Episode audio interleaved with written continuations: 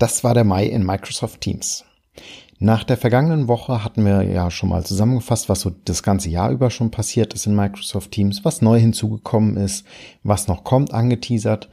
Diese Woche gucken wir mal explizit auf den Mai. Was hat Microsoft im Mai für Teams angekündigt hinsichtlich ähm, Besprechungen, also Meetings, Calls und auch für Geräte? Da können wir mal kurz reingucken. Und wir haben auch neue Features im Bereich Collaboration mitgebracht. Ähm, Seid neugierig auf eine neue Folge Nubo Radio und jetzt geht's los. Herzlich willkommen zu Nubo Radio, dem Office 365 Podcast für Unternehmen und Cloudworker. Einmal in der Woche gibt es hier Tipps, Tricks, Use Cases, Tool Updates und spannende Interviews aus der Praxis für die Praxis. Und jetzt viel Spaß bei einer neuen Episode. Hallo und herzlich willkommen zu einer neuen Folge Nubo Radio. Heute nicht nur, was ist neu im Mai, also unser Logo ist neu gekommen im Mai, habt ihr bestimmt schon gesehen, die Homepage ist neu gekommen im Mai. Vielen Dank dabei an unsere Agentur, die Webscores.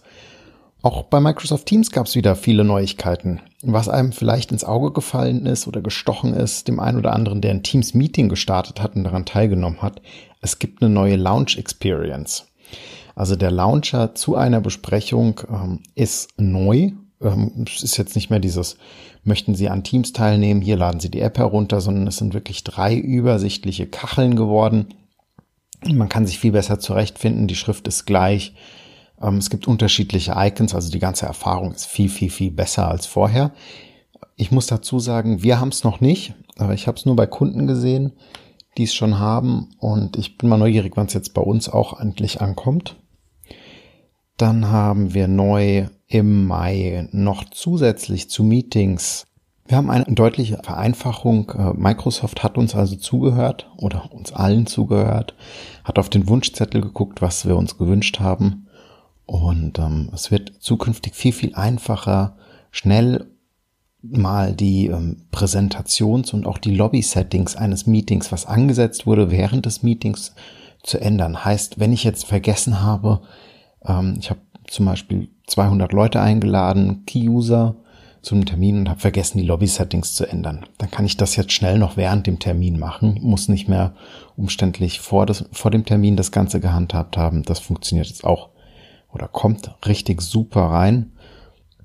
Wir können einen Teilnehmerreport downloaden. Das heißt, wir haben in Zukunft eine Übersicht, ähm, wer hat teilgenommen und wann und ähm, Genau, vielleicht kennt ihr das ja, ihr habt einen Online-Kurs gehalten, ein Webinar vielleicht und wollt wissen, wer hat euch dann eigentlich zugehört, wer ist gekommen, wer ist nicht gekommen und dafür braucht ihr einfach einen Report. Den könnt ihr euch, solange das Meeting aktiv ist, ist ganz wichtig, es geht nur während des aktiven Meetings, ähm, einfach über die Personen, geht auf die Personenübersicht, auf die Teilnehmerübersicht und dort habt ihr oben neben der Überschrift einen kleinen Pfeil zum Download und dann könnt ihr euch da entsprechend das runterladen. Analog äh, Tools wie WebEx können wir zukünftig tenantweit festlegen, wer innerhalb einer Besprechung präsentieren darf. Also standardmäßig ist es eingestellt, jeder kann präsentieren in einer Besprechung. Es wird zukünftig möglich sein zu sagen, ähm, jeder, wie bisher auch, nur Menschen aus meiner Organisation oder nur spezifische Personen, die nominiert wurden, also zum Beispiel der Gastgeber und ein alternativer Gastgeber oder nur derjenige, der als Gastgeber genannt wurde. Das kommt. Ähm, auch die Hintergrundeffekte werden sich auf User-Level einstellen lassen, also per Policy, ähm, zum Beispiel das Custom-Hintergründe auf Nutzerlevel erlaubt werden oder nicht.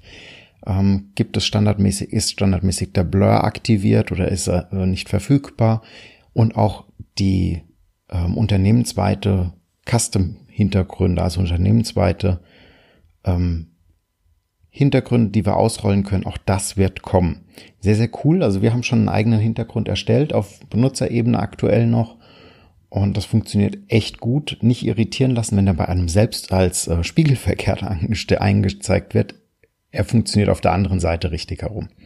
Auch ganz neu in den globalen Einstellungen. Wir können zukünftig auch in einem Chat, also in einem ganz normalen One-to-One-Chat oder auch in einem Group-Chat nur den Bildschirm teilen, auch wenn ähm, direkt Calls, also ähm, eins zu eins in über einen Chat Anrufe äh, oder auch ähm, in Gruppenchat, auch wenn das deaktiviert ist, der Screenshare funktioniert trotzdem zukünftig, ist eine eigene Policy demnächst und ähm, ja, erlaubt dem Nutzer sozusagen dann eine Hintertür hinter das Allow Private Calling Settings außenrum. So, was hat sich noch getan im Bereich Meeting, Chat und Telefonie? Ähm, auch im Mai natürlich wieder gibt's ein es gibt eine neue Version von Teams Rooms, also von der Raumsoftware von Microsoft Teams. Ähm, es gibt neue Geräte dazu, also Poly hat was Neues angekündigt ähm, für Teams Rooms, neue Geräte, höhere Auflösung, besserer Klang, bessere Bedienung, einfacher zu bedienen. Ähm, von Jabra gibt es eine neue Spinne, es gibt ein äh, wir benutzen die auch, die kann ich übrigens nur wärmstens empfehlen. Ich glaube, eine 510 haben wir standardmäßig, kostet irgendwie so zwischen 80 und 90 Euro. Perfekt für jeden, äh, der mobil unterwegs ist und immer mal wieder Telefonkonferenzen vielleicht im Team mit zwei, drei Leuten hat oder auch ähm, geht auch mal in einem größeren Raum. Also wir benutzen sie durchaus auch mal mit acht bis zehn in einem Raum, hat eine gute Qualität, hat eine gute Sprachqualität. Ähm, da gibt's ein Nachfolgemodell jetzt oder ein höheres Modell, die 750 kommt. Äh, wir haben da auch nochmal die Links auf die Homepage gepackt in, in der Übersicht. Es kommen neue Headsets, äh, die Teams direkter und äh, besser unterstützen. Von J-Link, glaube ich, sind die, genau. Und äh, guck da einfach mal rein. Also coole neue Geräte. Äh, die Spinne von Jabra kann ich nur empfehlen als Standard-Device für den Ad-Hoc-Besprechungsraum, egal wo der gerade ist, im Homeoffice oder äh, ist auch gut, wenn man mal in einer längeren Telco ist und nicht das Headset auf dem Tisch haben, äh, auf dem Kopf haben muss, wenn man äh, die Möglichkeit hat, eine Tür zu schließen, natürlich nur oder alleine in einem Raum ist oder in einer Wohnung zum Beispiel. Ja, was gibt's Neues zum Thema Chat und Zusammenarbeit? Auch da hat sich viel getan. Ähm, es gibt in Zukunft Templates in Teams. Ich habe sie auch schon gesehen äh, sehr, sehr cool. Oder bei Education sind sie schon drin, so oder so ähnlich. Und ähm, das heißt, wir kriegen in Zukunft äh, Vorlagen mitgeliefert, wie ein Team aussehen kann. Also wir haben einmal die Möglichkeit, from scratch zu starten, also ganz neu, grüne Wiese. Wir fangen an wie bisher auch. Oder wir haben die Möglichkeit, selbst komponierte und selbst zusammengestellte Vorlagen zu benutzen. Oder auch welche, die uns Microsoft mit an die Hand gegeben hat. Also im Falle von Education zum Beispiel ist das schon äh, für Klassenzimmer und ähm, vorgegeben und da sind auch besondere Funktionen wieder, wie man das früher von SharePoint kannte. Jede Vorlage war ja eigentlich basierend auf der Blank Vorlage und hat dann besondere Funktionalitäten, die man mehr oder weniger gut nachkonfigurieren konnte, mitgebracht. Cooles Feature, freue ich mich schon drauf, wenn das richtig verfügbar ist und wenn man es mal wirklich ausprobieren kann. Tolle Oberfläche, Mhm. geht so ein bisschen in die Richtung. Wir hatten ja dieses Jahr schon das Interview mit Christian Groß gehabt vom Teams Manager. Greift das ein bisschen auf. Ich bin mal neugierig. Christian, wenn du uns zuhörst, lass uns gerne mal eine Folge aufnehmen, wo wir den Teams Manager versus die Funktionalität setzen. Ich freue mich drauf. Auch ganz neu bei Microsoft, äh, habt ihr bestimmt schon gehört, wir werden auch noch eine eigene Folge mal dazu machen.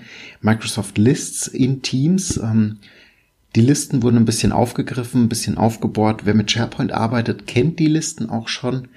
Wir kriegen neue Vorlagen, ein bisschen schicker gestaltet, alles ein bisschen intuitiver gemacht, ansprechender, natürlich touchfähig, in Teams integriert.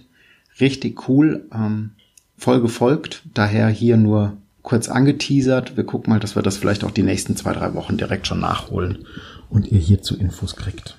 Auch bei dem Thema Größen hat Microsoft hingehört. Wir haben jetzt ein neues Limit. Äh, Group Chats sind ab sofort möglich bis 250 Nutzer. Ich meine, zuvor waren es 100. Und in einem Team waren bisher die Grenzen bei 5000. Jetzt schaffen wir 10.000 Mitglieder. Das heißt, auch für große Organisationen werden unternehmensweite Teams jetzt mö langsam möglich. Und für die ganz großen natürlich noch nicht, aber wir nähern uns langsam an. Äh, richtig cooles Feature, was bei uns auch schon da ist, ist der Pop-out-Chat. Das heißt, ihr könnt, ähm, Vielleicht kennt ihr das, dieses altbekannte Problem. Ihr wollt äh, über eine Datei mit einem Kollegen sprechen.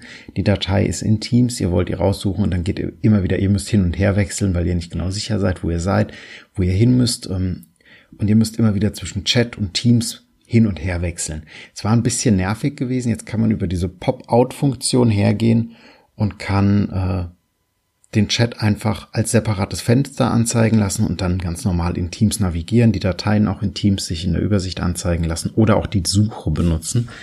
Funktioniert super. Gucken wir noch zur Abrundung einmal auf, was gibt es Neues zum Thema Development, also Entwicklung, Plattform oder auch mit den Apps. Ähm, es gibt eine neue Visual Studio Erweiterung für Code für Teams. Ganz interessant für die Entwickler unter euch. Wir haben bessere Möglichkeiten für Low-Code-Bots in Teams und auch mit äh, Power Virtual Agents. Also auch die Kombination wird einfacher. Die Integration der Power-Plattform wird nochmal gesteigert. Wird deutlich, deutlich einfacher. Gibt es äh, einen tollen Artikel dazu. Wir verlinken euch den mal.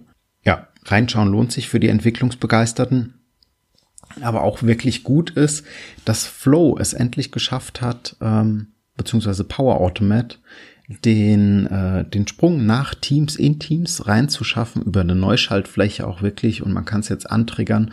Die Integration ist also deutlich gestiegen nochmal, auch die Power Apps Integration ist gestiegen und ähm, die ganze Power Plattform, also auch Power BI und das Sharing über Teams, also ein Bericht zum Beispiel über Teams zu teilen, ist jetzt richtig einfach möglich. Es gibt einen eigenen Button dafür.